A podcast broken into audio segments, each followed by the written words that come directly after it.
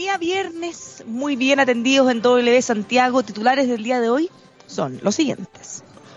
Guillermo califica como brutalidad y un escándalo el rechazo al proyecto minero Dominga. El precio del cobre marca nuevo récord y vamos a ver las consecuencias que ha tenido sobre el dólar. Y le llueve sobre el mojado a nuestro al candidato Guillermo, eh, ni sus propios partidos eh, pareciera que le van a entregar recursos para su campaña.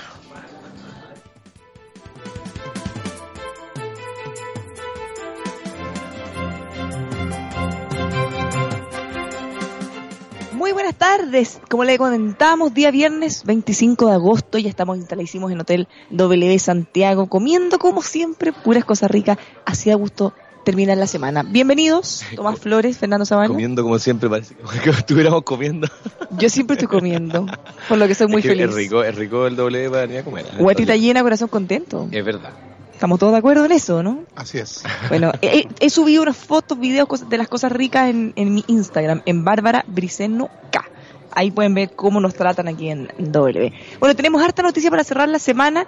Yo creo que partamos con una noticia de impacto quizá inesperada para muchos eh, por venir de quién viene. Hemos comentado las esquirlas que ha lanzado el rechazo del proyecto Dominga, incluso divisiones dentro del mismo gobierno, pero ahora es un candidato presidencial el que hace unas críticas, yo creo que hasta ahora las más fuertes de todas, por lejos, ¿no? Hasta ahora que yo haya escuchado, sí, pareciera. Bueno, eh, titular, Emol, lo voy a leer tal cual. Guillermo califica como brutalidad y escándalo el rechazo al proyecto minero Dominga. Una Claro. brutalidad y un escándalo. Este, esta crítica no viene de un candidato de oposición ¿ah? y, y ni siquiera viene de alguno de esos candidatos eh, descolgados, digamos, de, de la ultraizquierda que, que nos tienen acostumbrados a una frase rimbombante. Esta, Ni esta- los ejecutivos del proyecto. claro, viene de el candidato oficialista, ¿ah? el candidato teóricamente del gobierno, que eh, critica de manera bastante ácida y aguda el desempeño del gobierno en, en este tema. Ahora, él tiene un punto que hay que destacarlo, y también la valentía de él al mencionarlo, nosotros ya lo habíamos comentado en los programas anteriores, eh, que se notaron contradicciones por parte de los funcionarios del gobierno. Y eso es evidente, tal cual ha sido, gente que estuvo de acuerdo, que hizo un informe favorable, después votó en contra. Cosas muy raras. Tomás, te veo tan concentrado, o la pizza está muy rica, parece. No, claro, es que estaba pensando, el, eh, claro, él probablemente también percibe lo, el efecto que tiene sobre esa comunidad, sobre, sobre todo la municipalidad de Liguera, los empleos que, que se pierden al no realizarse este proyecto. Porque yo creo que, de hecho, en la instancia que va a ir ahora al Tribunal Medioambiental, eso se va a demorar probable- probablemente otro año más. Y, es posible, pedí hoy día en la prensa, que dependiendo de- de- del fallo de ese tribunal, podría volver a comité de ministros. Entonces, claro. Pero a esa altura ya el ministro Luis Felipe Céspedes puede haber leído el informe y haber visto No, bien. quizás a esa altura ya, ya, claro, van a ser otros ministros. o quizás es otro gobierno, claro. Claro, entonces, el- el- una entrevista que vi justamente al presidente del gremio de los mineros es cómo, cómo finalmente eh, este tipo de incertidumbre regulatoria le coloca mucho más ruido a los proyectos mineros que el mismo precio del cobre. ¿Te Claro. fijas? El tipo decía, mira, en realidad con respecto al precio del cobre sabemos, sabemos a qué tenernos. Pero en esta otra materia, efectivamente, nos encontramos en sorpresa tras sorpresa. Oye, Guillermo habla de un escándalo, ¿ah? Eh, él- él- eh, eso es lo que publica el diario, o sea, el portal Emol. Em, dice mm, que, eh, dice el candidato Guillermo, que tenemos que entender que el país necesita crecer con empleo digno, de calidad y con seguridad social, así todos ganamos, y para eso necesitamos destrabar la inversión. Como que se, Ahora, no, no habrá contexto. escuchado, no habrá escuchado el candidato Guillermo. ¿ah? Pongámosle contexto. Esto se desarrolló, él- estas palabras él las dijo en medio de una participación en un foro que se llama Una política minera del Chile del siglo XXI, organizado por Voces Mineras y el Colegio de Ingenieros de Chile. O sea, él estaba hablando a un público que entiende que participa, trabaja en minería. Claro. No, claro, y que se ha visto directamente afectado por esta, por esta Sí. incertidumbre Ahora. ¿ustedes creen que estas palabras están especialmente dirigidas hacia ellos o que podría sostenerlas siempre en todas partes, a todo tipo público? Yo creo que cuando uno es candidato a la presidencia de la República, como que deja de hablarle a... Empieza como que cada cosa que uno dice tiene que pensar que puede ser eh, publicada en prensa y en el fondo tener llegada a todo el país. Entonces, si es que él no lo pensó, bueno, eh, eh, es bueno que se haya dando cuenta que sus declaraciones las vamos a, a seguir de cerca. Bueno, ¿no? hay otras declaraciones que me llamaron más la atención, que las vi por lo menos en la cuenta de Twitter de Radio Infinita, donde él se refiere al estudio de productividad que dice que se podrían perder muchos empleos con la reforma de pensiones. Y, y esa a mí me llamó especialmente la atención, Porque él dice que ese estudio parece hecho por un jardín de infantes. Infan- ¿Infantes de Marina? Sí, pero estamos hablando de un proyecto que se presentó por parte del gobierno con su reforma. Bueno, de su gobierno. Es raro. Claro, y si si no recuerdo mal, este estudio tuvo colaboración también de, de especialistas del Ministerio del Trabajo y del Ministerio de De Hacienda. Hacienda, sí. Claro, entonces, sí, yo creo que en eso probablemente fue, fue un No, poco aparte, exagerado. aparte que para poder calificar un estudio como el que hicieron niños de jardín infantil, un- o sea, yo imagino quizá eh, tú, Tomás, que eres economista y que trabaja en eso, si lo puedes haber visto, puedes haber revisado, entendido cada detalle, ver si la derivada o no sé, las variables que se usaron, pero de repente uno como no economista, no sé si es responsable también evaluar así un informe que debe ser muy técnico. El ministro Valdés, eh, a propósito de que la presidenta Bachelet no lo había visto, dijo, bueno, en realidad esto tiene pura fórmula, es muy complicado. Claro, una- yo escuché la entrevista de- de- del candidato Guillera. Entonces, claro, lo que a él le llamaba la atención es que no fuera una cifra, sino que hubiera un intervalo. Un intervalo relativamente grande.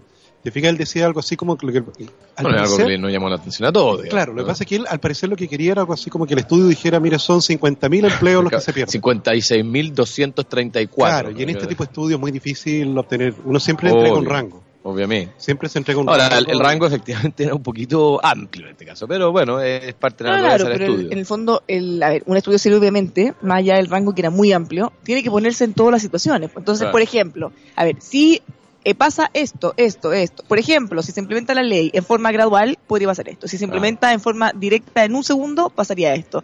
Si se implementa en un momento que la economía está creciendo un 5%, obviamente el efecto va a ser distinto que si se implementa en una economía creciendo el 1%. Por supuesto. Si justo el precio del cobre, por ejemplo, está muy bajo, eso tiene un impacto tremendo en la minería, evidentemente tremendo en el empleo. Entonces, hay muchas cosas que se conjugan para ver cuál podría ser el efecto que produzca la reforma. Entonces, no nos no, no puede dar una cifra. Claro, entonces por eso yo creo que fue, fue un poquito sorprendente que lo descalificara así, porque evidentemente esto no es un estudio que, que haya hecho un instituto opositor al actual gobierno. No, No, lo hizo no, el mismo gobierno. lo hizo el mismo gobierno. Entonces, claro, desde ese punto de vista hay que señalar de que el intervalo de todas maneras te genera, Sí. eh, te muestra destrucción de empleo. Sí, O sea, bueno que las autoridades de gobierno empiecen a leer eh, en detalle los mismos informes que ellos eh, o su equipo realicen. ¿no? A veces uno tiene la sensación de que la- muchas de las autoridades involucradas en este tema no, no leyeron el mismo informe. Pero bueno. Oye, pero volviendo al tema de- del proyecto Oye, minero de Domingo. insisto, también, eh, respeto por, por el estudio, respeto a los expertos también. po.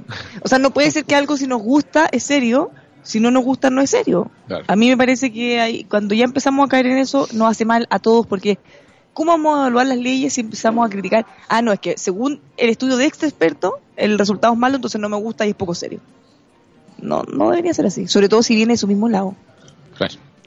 Oye, volviendo al tema de Dominga, el proyecto minero que ha hecho noticia porque fue rechazado esta semana por el Comité de Ministros, eh, otro que habló al respecto, también de la, del mundo, digamos, de la nueva mayoría o la concertación antigua, fue el expresidente Ricardo Lagos. ¿ah?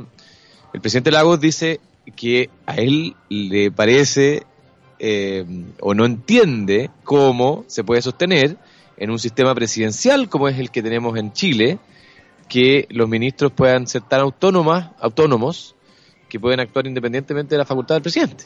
O sea, en el fondo lo que está dando a entender, eh, al menos así lo interpreto yo, es que este, esta decisión del Comité de Ministros de alguna manera pasa por la decisión del presidente de la República. ¿ah? Si el presidente quisiera impulsarlo, tiene las, la- las herramientas para eh, llamar a sus ministros y pedirles que impulsen este proyecto. De alguna manera como que le pasa la pelota a la presidenta Bachelet, ¿ah? Eh, de una manera elegante, sutil, eh, en, en su estilo, digamos, pero... mm, eh, pero bueno, eh, y- Eh, cu- cuéntanos, Tomás, tú tuviste la experiencia. En este tipo de cosas, ¿cuánta influencia hay o no del gobierno? ¿Cuánta libertad tiene cada uno? Lo que pasa es que a mí no me tocaron proyectos tan tan importantes. ¿eh? O sea, los que a mí me tocó votar, eh, nadie me llamó, en realidad.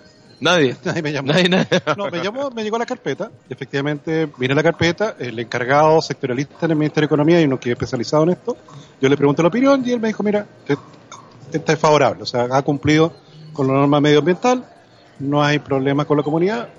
Recomiendo votar a favor. Pero no, no en ese caso nadie me llamó. Pero ahora- tú pediste una opinión técnica, en el fondo, Claro, para pero- tú pero- pe- pensar en tu posición y refrendar tu Claro. percepción. ¿no? Ahora, claro, eran proyectos muy, muy distintos, mucho más pequeños que este, Claro. que, este, que acá, en la cual es, eh, es raro que, que probablemente no haya tenido parte de discusión en, incluso tal vez en el comité político del día lunes, quizás algunos minutos se dedicó justamente O sea, estamos hablando de un proyecto de 2.500 millones de dólares de inversión. Si, eh, el- el- eh, más allá de que sea bueno o malo, el volumen de inversión es demasiado relevante en este minuto en nuestro país como para descartarlo sin hacer un análisis profundo. digo.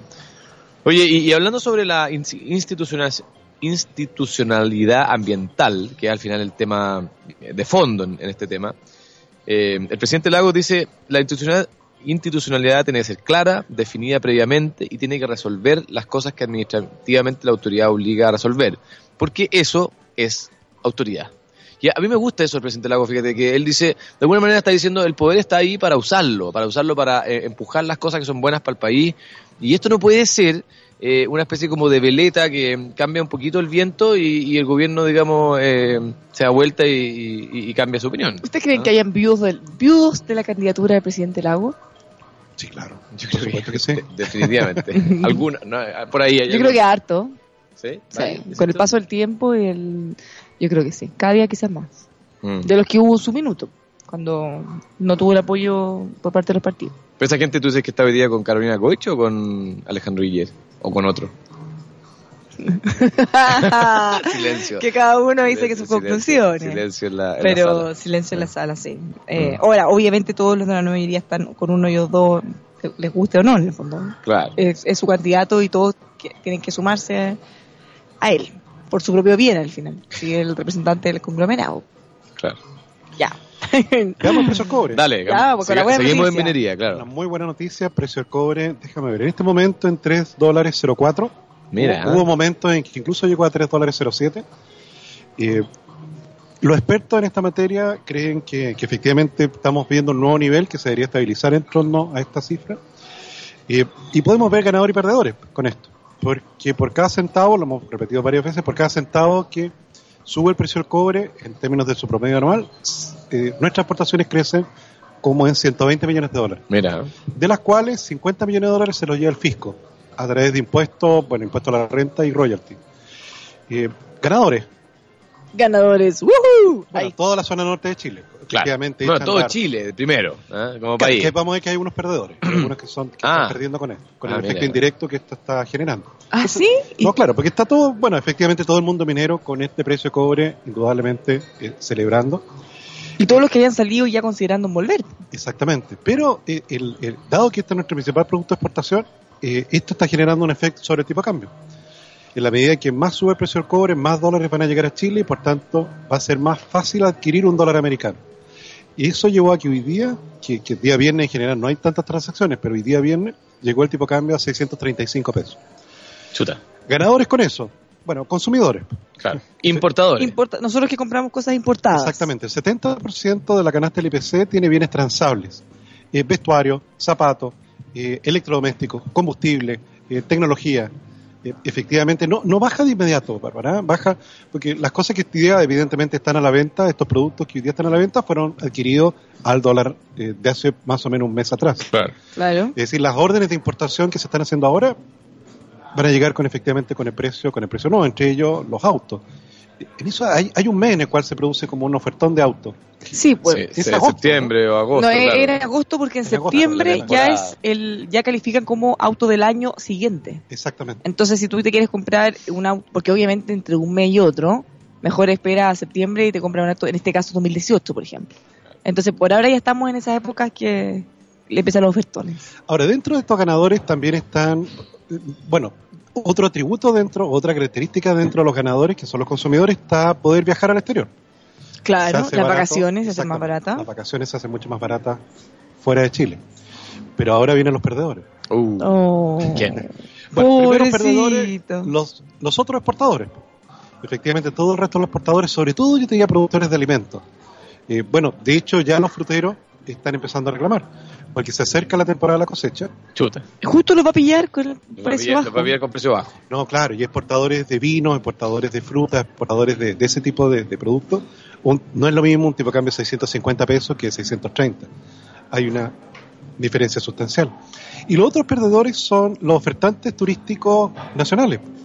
Tú sabes que la mejor temporada turística fue hace dos años atrás, porque el tipo de cambio estaba a 720 pesos. Claro. ¿Es porque cobran en dólares? Y no, porque era tan caro salir, irse Claro. de viaje fuera de Chile, Ah. que todos nos quedamos en Chile. Y además que todas las personas que vinieron a Chile podían consumir mucho más. Claro, ¿Ah? con cada dólar le dan 720 pesos.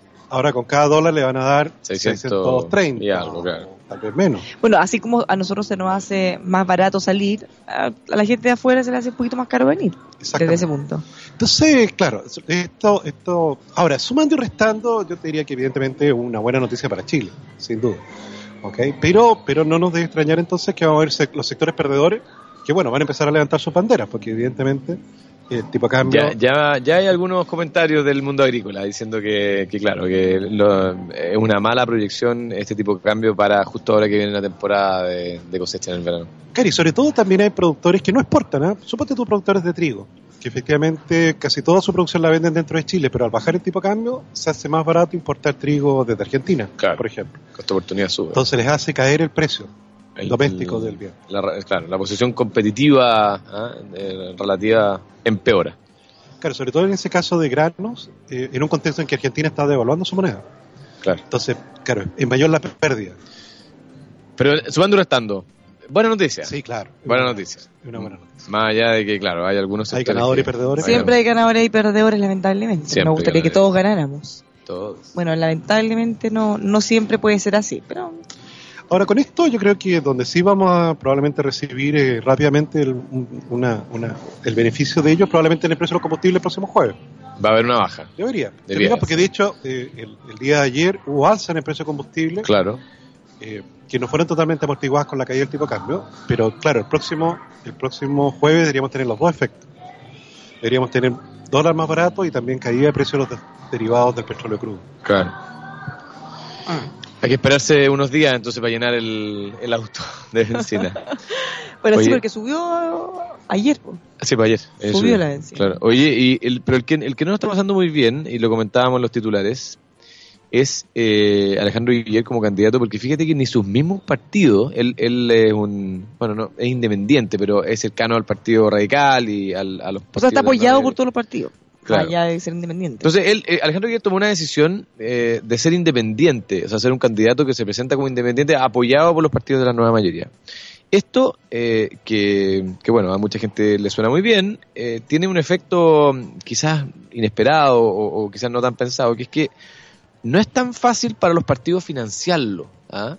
Y en particular hoy día la segunda eh, publica una entrevista a, varios de los presidentes de los partidos de la nueva mayoría, en particular al Partido Radical, al Partido al PPD y a y eh, bueno, eso todo. Y, y ellos dicen que, fíjate que esos partidos no están en condiciones de, de financiar. Ernesto Velasco, el presidente del Partido Radical, dice, no podemos, el partido hoy día vive con lo justo. Sea, no, Ah, bueno, sí, claro. no hay platita. No, porque No, el Partido y- Socialista es el que tiene más partidos. Claro, Y Partido eh, efectivamente, el, el Partido Socialista es el que... y el comunista son los más ricos de Chile. Los más ricos de Chile. Sí, ahora fíjense que, mire, yo estaba, porque a propósito de su eh, reclamo y de lo de la candidata Carolina que dice que solo los millonarios pueden ser candidatos, fíjense que si, si nosotros miramos las últimas elecciones presidenciales, la presidenta Bachelet gastó en su campaña más que todos los otros candidatos juntos. Juntos. Juntos. Y nadie podría calificar a la presidenta Bachelet como una persona millonaria o que se caracterice por eso, más allá que tenga una buena situación, por supuesto. Pero eh, cuando se hace el desglose, porque recordemos que en esa oportunidad todavía se permitían los aportes reservados, los aportes de la empresa. Ahora ya no. Eso cambió con la nueva ley que Claro. aprobaron justamente los eh, senadores que están reclamando ahora que son candidatos. Pero cuando uno mira el desglose de los gastos de la presidenta Bachelet, bueno, Banco Estado le prestó más de 2 mil millones de pesos. 2.500, entiendo. Eh, un poco más de 2.000, pero ella no era parlamentaria en ese momento. No.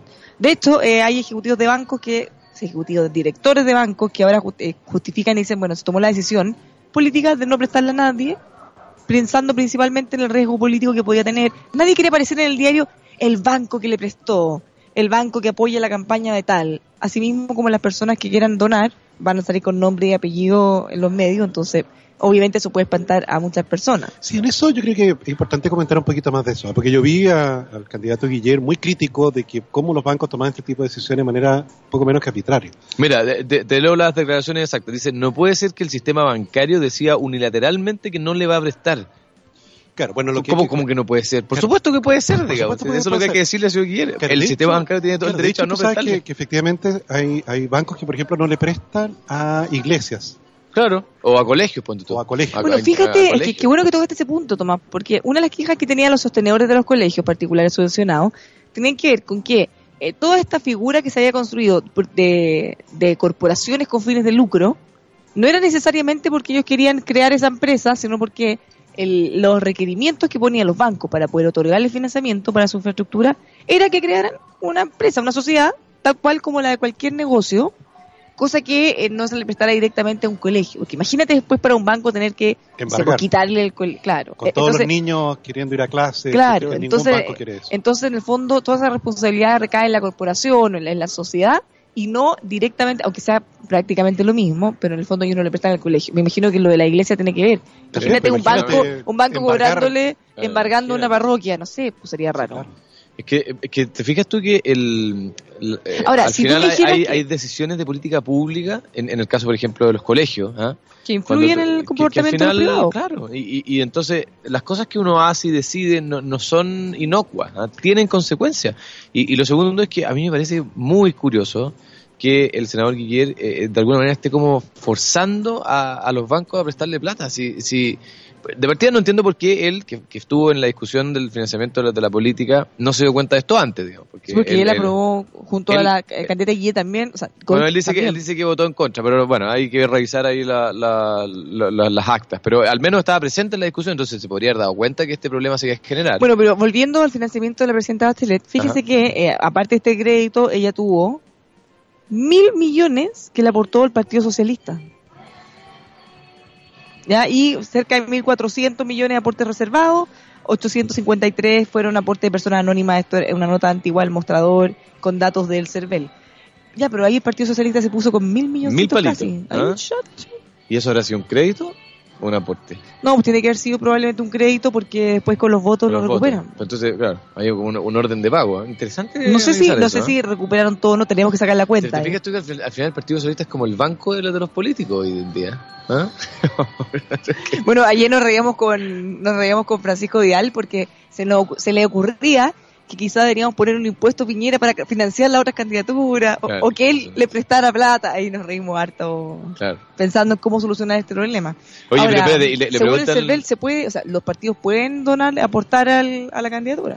le preguntan entonces en, en este mismo contexto eh, al senador Guillermo le dicen eh, cómo va a costear su campaña y él dice que vamos a tener que hacerlo con voluntarios con talla- y como era antiguamente con tallarinatas, tendrá que hacer el hot dog y no sé qué más. Bueno, quizás esa es la manera que el, el, eh, Congreso en nuestro país decidió que las campañas tenían que ser, digamos. ¿ah? Si él, él participó en la discusión. En fin. Sí, pues, ahora, esto no se vio en la elección anterior que era eh, que eran las municipales, porque ahí es distinto, pues, las Porque la campañas son más claro, son baratas, de o sea, otra cosa. Y en eso, Bárbara, si no me recuerdo mal, eh, en una oportunidad en, en el programa de la tarde, las, el polo opuesto, Joaquín Lavín contaba que el CERVEL le había observado cierta parte de su rendimiento, de su rendición. ¿Qué, qué, qué ocurrió finalmente con eso? ¿Le devolvieron Sí, todo el eh, dinero? sí eh, no sé si todo, pero aclararon varias cosas y, en sea, general no- resultó bien. O sea, logró financiar la campaña para alcalde con lo que obtuvo de los votos. Eh, no sé si solo con eso o tuvieron que poner algo más, la verdad no sé. Ah, sí mira, sé que yo le voy a preguntar, hoy día lo voy a bien más ratito en la tarde. Yo creo que tiene que haber recibido algún aporte. No, No, no, sí recibió, también. sí recibió. No, sí. si la pregunta de, de Tomás si es que había alcanzado entre todo eso o quedó un poquito endeudado. Claro, porque me acuerdo que el descalce no era poco, era como 180, 200 millones de pesos. Chuta. Entonces, claro, si, si finalmente Cervel no le permitía, poco menos que Joaquín iba a tener que vender su casa para poder pagar eso. Bueno, yo he escuchado candidatos que tienen que... No, claro. Sí. Bueno, pero si cuando, cuando Sí, es que esto no, es que no estamos jugando aquí a... Oye, esto no, no se mira, trata de jugar a ser candidato, sí. Estamos hablando de la presidencia de la República, alcalde, o sea, en el fondo... Cuando nos reímos un poquito del senador Navarro, que siempre decimos Navarrín, porque siempre lo están embargando, ha tenido muchos problemas. Claro, porque la gente dice, hoy, pero mira, y efectivamente tenía hartos autos, motos, no sé, varios Claro. bienes así. Pero también mucho de eso tiene que tener relación seguramente con su candidatura. Si al final eh, no todos tienen acceso a financiamiento, mucho menos ahora. Entonces hay muchos candidatos, sobre todo algunos que pierden, Claro. quedan súper endeudados. Y incluso si ganan, Correcto. mire, la misma Jimena Rincón, ¿ustedes se acuerdan cuando se, hubo esa entrevista que ella decía que poco menos, que estaba muy mal y sin ni uno porque había dejado la política y no conseguía otro trabajo? y ella comentaba que había dejado pagar el crédito de cuando había sido elegida senadora hace poquito, Claro. porque son créditos largos, pues son, eh, son muchos millones. Bueno, nos vamos con eh, unos consejillos. Ya me están retando acá por todas partes, me mandan memes, ya sí, ya entendí, ya entendí. Si usted también quiere entender que tener más nuevos, mejores negocios, tiene que contactarse con ASR Certificaciones, la casa certificadora que apoya a las pymes con atención en todo nuestro país para que, como le decía, usted esté a la altura de las empresas grandes. Normas de calidad como ISO 9001, certificaciones de seguridad, mucho más, lo encuentran en asrcertificaciones.cl. También lo puede llamar a 32-267-0070. Le comentamos también que si usted quiere subirse a la ola digital, quiere vender sus productos por internet, qué mejor que hacerlo con un software de comercio electrónico súper, súper simple que lo va a dejar experto, aunque usted no tenga idea, nunca se haya aproximado a los temas tecnológicos. No se preocupe, muy simple. Más información en planen.cl o llamando al 22-235-4348. Finalmente, si usted tiene problemas dentales, no se deje estar porque cada día puede ser peor, como decía la presidenta Bachelet. Efectivamente. A menos que usted se vaya a dar una vuelta a la clínica dental del doctor Rodrigo Prieto, más de 25 años al servicio odontológico, todo tipo de tratamientos de primer nivel con precios accesibles. Llámelo al 22-954-2366 o los puede visitar en doctorprieto.cl. Nos vamos a una pausa. Buenas tardes, mercado. Y estamos de vuelta junto a Tomás Flores y Fernando Zavala. No se mueva de Radio El Conquistador.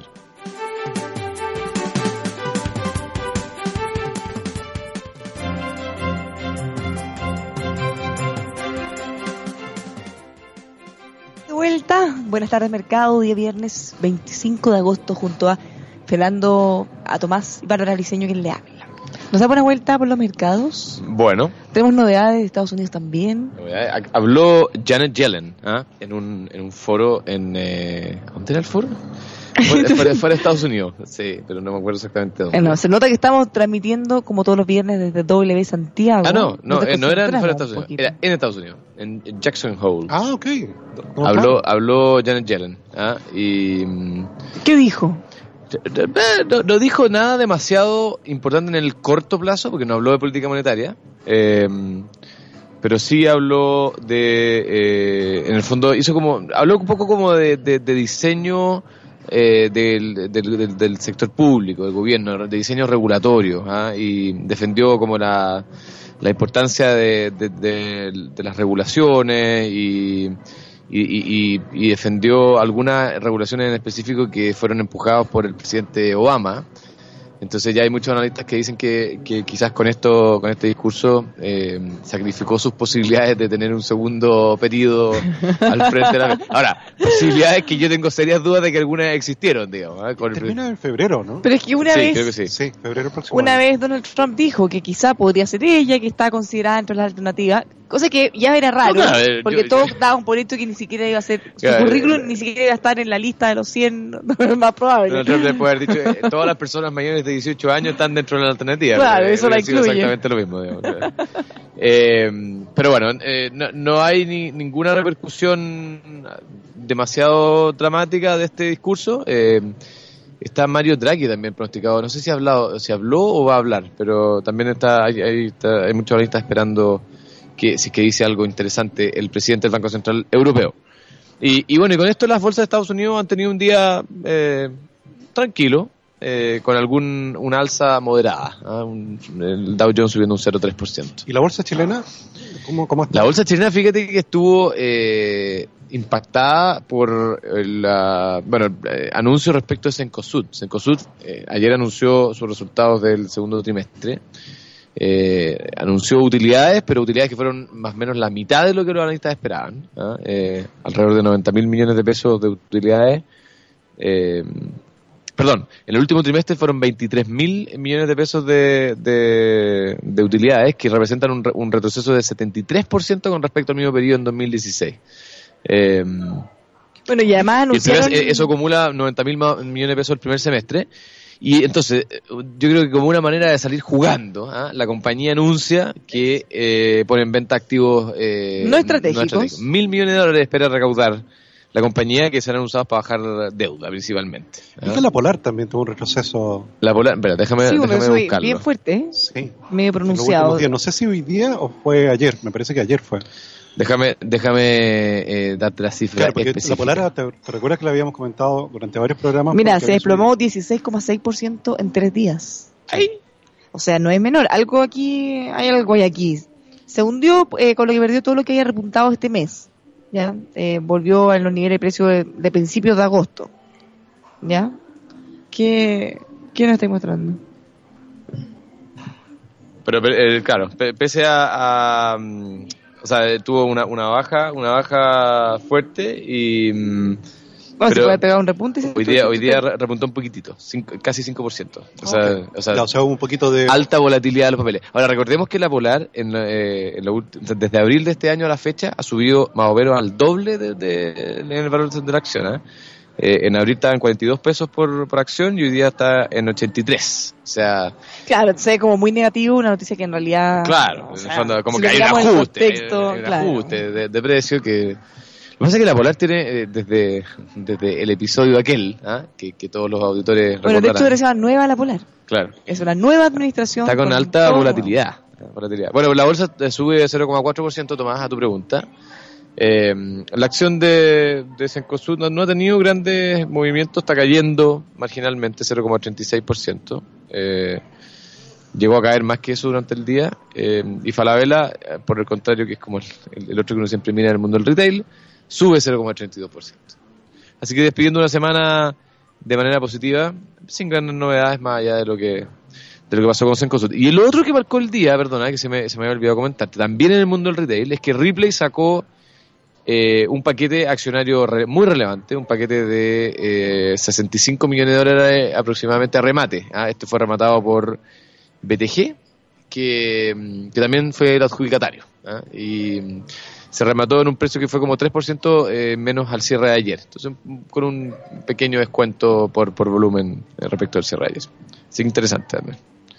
Bueno, El- vamos a los commodities, ¿o no? Sí. Sí, porque efectivamente en el caso de los commodities ya comentamos al principio del programa el récord que se llegó, un nuevo récord de 3 dólares con 0,4, eh, habiéndose observado durante la jornada incluso valores más altos, hasta 3 dólares 0,7. Eh, y en el caso del precio del petróleo cayendo, efectivamente 47 dólares, más bajo de lo que, de lo que estaba ayer.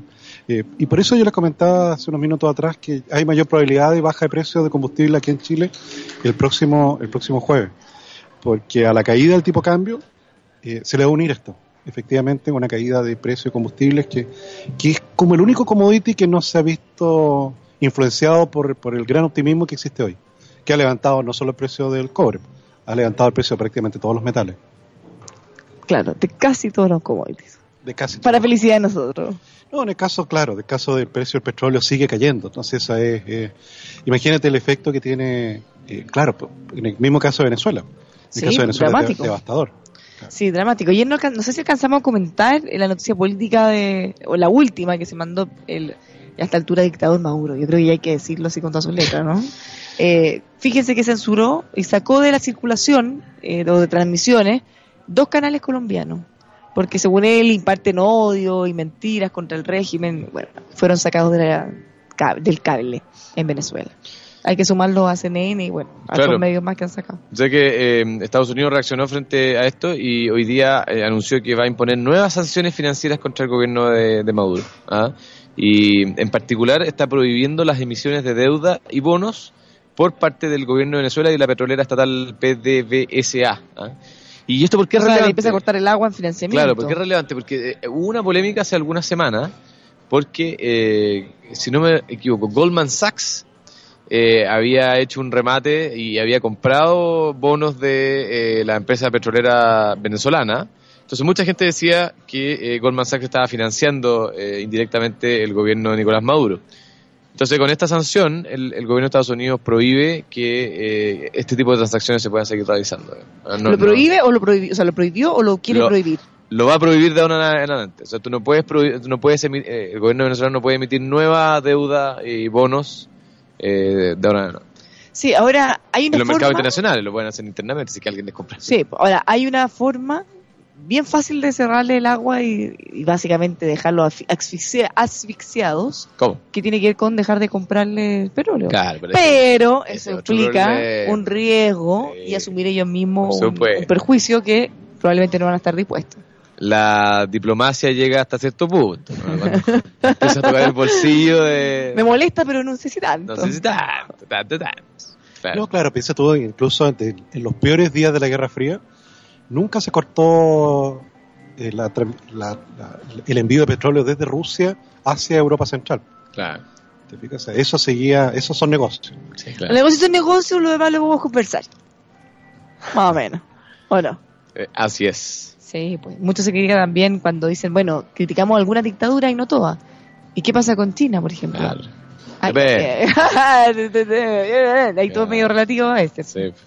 Oye, eh, les, quiero hacer, les quiero comentar algo que, que a ver si qué les parece a usted. Fíjate que el Ministerio de Hacienda hoy día eh, ingresó un, un proyecto al- a discusión al Congreso que básicamente lo que hace es como una excepción eh, generando un beneficio tributario para aquellas empresas que donen para financiar la visita del Papa Francisco a Chile que se realizará en enero del próximo año. Eh, ¿qué, opinan? De- debiéramos, porque hoy día hay todo un debate en, en- en la prensa respecto a si esto corresponde o no corresponde, digamos, ¿ah? que, el Estado financie, o sea, debe eh, excepciones tributarias específicas para ciertos eventos. Yo les voy a decir lo que yo pienso. Yo creo que eh, en miras del, del, eh, bien eh, del país como Estado, a mí me parece que hay ciertos eh, hechos que, que le, le significan un, un beneficio a Chile. Por ejemplo, imagínate que nosotros podemos ser capaces de realizar los Juegos Olímpicos en Chile o, o- o eventos de esa naturaleza. Y en, en particular me parece que la visita de- de- del Papa a Chile, independiente si uno es católico o no, es algo que, que probablemente le trae un beneficio al país eh, en general y por lo tanto me parece bien que, que sea una manera de, de tener beneficios tributarios. Claro, porque podríamos recordar la lista de, de cosas que, No son muchas después de la que- ley. claro, que tú puedes donar a ciertas actividades que te significan beneficios, descuentos tributarios. Claro, es como educación, eh, cultura, deporte, Deporte, capacitación, capacitación a través del CENSE y no mucho más, digamos. y no mucho más. Claro, entonces... eh, a la Teletón también, ¿o no? Las donaciones a la Teletón son... Probablemente. Sí, también yo creo que podías deducir. Claro, entonces, eh, bueno, aquí el gobierno está haciendo como un proyecto express para hacer una excepción e incluir la visita del Papa como, como con beneficios tributarios. ¿Qué les parece? Claro, lo que pasa es que ahí, claro, deberías, va a tener que ser neutral. O sea, si, si efectivamente otra religión quiere traer a su máximo representante, también debería poder acogerse a esto. Ese, ese es el gran debate.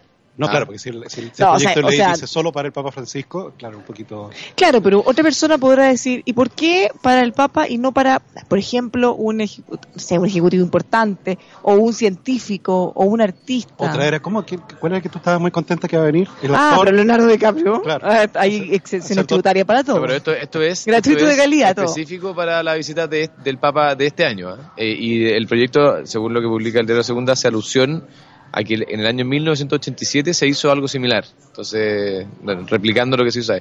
Y de alguna manera lo que dice es que el sector privado sea el que financie principalmente esta, esta visita. Claro, pasa es que es un poquito... Claro, Un poquito ad hoc. es un poquito ad hoc porque evidentemente también lo está financiando el fisco al, al no recaudar impuestos, los impuestos correspondientes por eso, por esas donaciones. Claro, claro. Entonces con algo se está poniendo el gobierno también. Es como un argumento, claro, medio...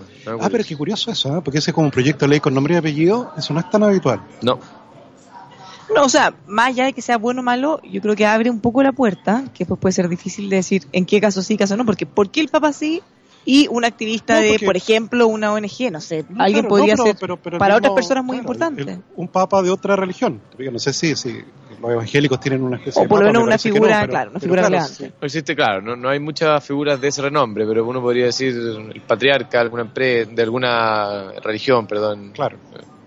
También queremos donar para él. No, o cualquier máximo representante de alguna causa distinta, porque así como está la religión, también están las artes, ciencia, no sé, pues, esta economía, cualquier cosa. Claro. Eso es cierto. Y yo creo que efectivamente aquí hay un debate que podría alguien argumentarlo para, para otra ocasión, digamos, ¿ah?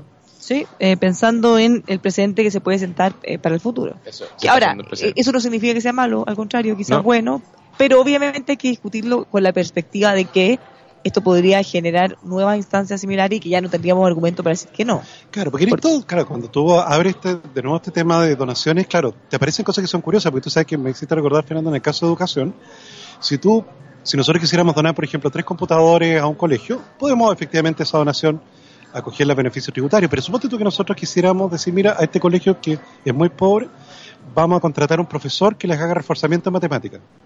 Y el sueldo del profesor lo vamos a pagar nosotros. Es una especie como de donación de gasto corriente. Claro. Eso no se puede. Eso no se Eso puede. no se puede. Eso no se puede. ¿Te Es fijas? solo- ¿Pero por qué? chuta. Porque está como pensado de que tú donas un objeto físico, por así decirlo. Le dono un computador. Y tú puedes, y si donas plata, califica.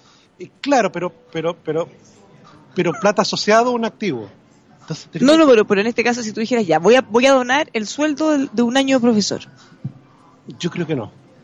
Yo creo que está mucho más asociado a infraestructura. Porque además en ese caso también está el riesgo, porque en el caso que tú lo pagues mes a mes, también está segura. Imagínate, le entregas la plata y después lo usan para otra cosa, una emergencia, se rompió un vir y finalmente quizá se transforme en otras cosas que no es el sueldo del profesor. No, claro. No, sí, por eso cuando uno abre esta, este tema de exenciones tributarias, se te abre... No, piensa tú en lo mismo, lo que siempre señalaba la ministra Matei cuando fue ministra de Trabajo. ¿Te recuerdas que con el CENSE se financiaban clases de Zumba por parte de algunas empresas? Sí, claro.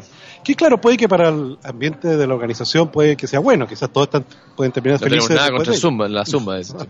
Pero, pero claro, capacitación probablemente no es. Entonces, No. entonces claro, cuando tú haces doble clic sobre este tema de los incentivos tributarios a la donación, te aparecen de nuevo justamente, justamente estas cosas. Sí, pues bueno, les queremos dar un consejo porque si usted quiere renovar su flota de camiones, Hyundai Camiones y Buses tiene una tremenda oportunidad imperdible solo por agosto, queda poquito, para que cuando compre su camión Hyundai se pueda llevar la carrocería desde 990 mil pesos más IVA. Aproveche para renovar su camión con esta espectacular promoción. Consulte los modelos disponibles en todos los concesionarios a lo largo de Chile y una promoción, por supuesto, no acumulable. Más información, hyundaicamiones.cl. Y como siempre, también le comentamos que la Universidad del Pacífico potencia su creatividad y emprendimiento a través de un modelo académico que reconoce los distintos estilos de aprendizaje, incentiva el liderazgo y el trabajo en equipo. Conozca el sello Pacífico, más de 41 años de trayectoria académica, creatividad para emprender, upacífico.cl. Oye, ya nos estamos yendo casi. Sí, última cosita. Este sábado se va a desarrollar lo que ya se pronostica que va a ser uno de los eventos deportivos. El Dalai Lama, me dicen otros auditores, por ejemplo. Claro, ¿Viste? sí, No, pues, el no, Dalai Lama. sí, por eso Y, digo si empezamos a apretar, nos van a empezar a salir otros No, nombres. es muy Efectivamente. raro, es muy Sí. raro un proyecto de ley con nombre y apellido.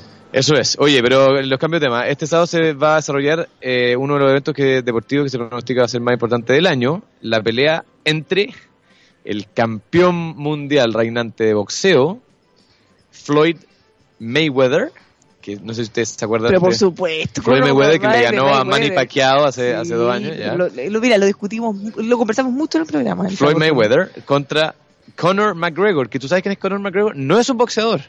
Va a boxear, Es de la no es un lucha boxeador. libre, todo es vale. el campeón mundial de lucha libre, de eh, una cosa que se llama Mixed Martial Arts, eh, ¿Y que es como dónde- todo vale.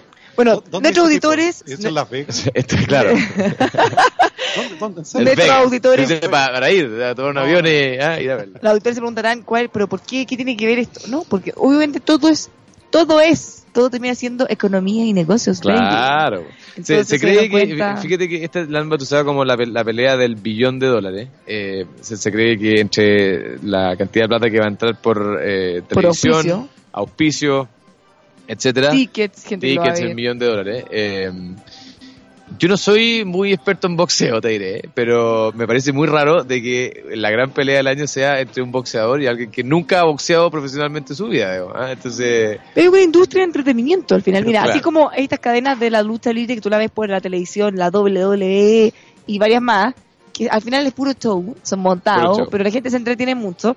En este caso lo más curioso es que le pusieron unas cláusulas en el contrato que si el señor que hace todo vale se salen las reglas de, la competencia, se va a la ruina se van a la ruina. se va a la ruina porque tiene que pagar una multa Efectivamente. estratosférica porque obviamente el boxeador está acostumbrado a su disciplina. Imagínate que pega una patada voladora, lo va a un rikichi, una patada a la muerte. No, y no es fácil eso. No es nada de fácil. Porque está porque- acostumbrado a una forma. No, porque efectivamente es, eh, a ese nivel eh, esa decisión no pasa por el cerebro, pasa Claro. por el cerebelo. O sea, es reacción. Decisión tipo reacción, 1, según... claro. eh, Exactamente, claro, porque es más rápido. Pasa por el cerebelo mucho más rápido que por el cerebro. Entonces, eh, ser consciente de cada uno de los movimientos que va a hacer, pensando en la multa, le genera una alta probabilidad de perder. Claro, porque imagínate le pegan un combo que lo deja medio noqueado. obviamente su No, pues ahí- reflejo va a ser lógico. Ahí no se sé, le ve po, lo- con lo que con lo que vaya.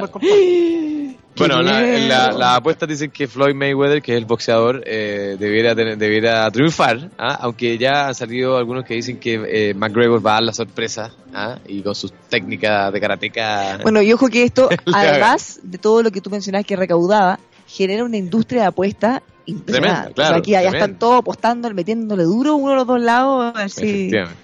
Eh, al final hay muchos ganadores y perdedores más allá de estos dos competentes. Sábado la noche, si a usted le interesa el boxeo o la lucha libre, eh, véalo. Bueno, vamos a estar nosotros pendientes de la recaudación de este evento y, y las implicancias económicas, así como Obvio. va a linkearlo en el programa.